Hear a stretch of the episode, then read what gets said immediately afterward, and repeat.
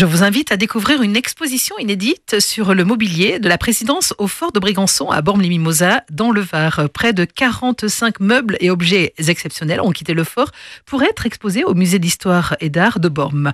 Laurie Mourosque est la responsable du musée. Il faut s'imaginer que l'on rentre dans le fort et euh, l'on va de suite euh, rentrer dans la première pièce reconstituée qui est le salon de la chapelle. Je suis jamais allée au fort de Brégançon. C'est assez amusant de voir euh, les goûts un petit peu des présidents au fil des années. Le fauteuil que nos grands-mères avaient avec des grosses fleurs. Oui, voilà, cette exposition, elle a un petit côté aussi affectueux.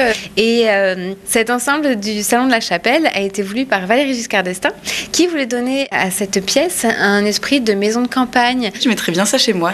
Euh, peut-être pas toutes dans le même tissu, mais par petites touches, oui, c'est des pièces euh, très vives et euh, fabriquées main. Alors ensuite, donc, on passe au deuxième espace reconstitué, qui est celui du bureau présidentiel. Et là, c'est un style qui a été voulu par Georges Pompidou. Ce bureau en bois laqué, avec ce, magnifique tapis en cuir rouge et ce liseré doré, c'est sur ce bureau que Georges Pompidou écrit son testament lorsqu'il se sait malade. Il n'y avait pas un téléphone direct avec l'Élysée? On n'est pas allé jusqu'à mettre un téléphone rouge, mais on, on aurait peut-être pu y aller, parce que sur les photos euh, contemporaines, il y en a.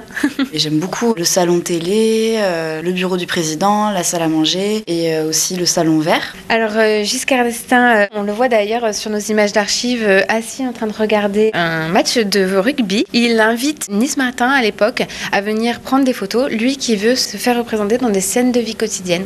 Un peu là aussi un côté attachant à sa fonction présidentielle. Quels sont les présidents qui se plaisaient le plus au fort de Brégançon Georges Pompidou, il y a été plusieurs fois. On a aussi Jacques Chirac. C'est vrai qu'il avait aussi une affection aussi pour la région du fait qu'il est grandi au Rayol. Le président Sarkozy euh, est venu euh, au moins une fois euh, pour être vraiment au calme lorsque sa femme était enceinte. Et puis après, vraiment, le, couple Macron, pour Noël, la Toussaint, souvent ils viennent en famille. L'exposition Le mobilier de la présidence au fort de Brégançon se déroule au musée d'histoire et d'art de Bormes-Mimosa jusqu'au 26 mai. Pour plus d'infos, musée-du6borm.com.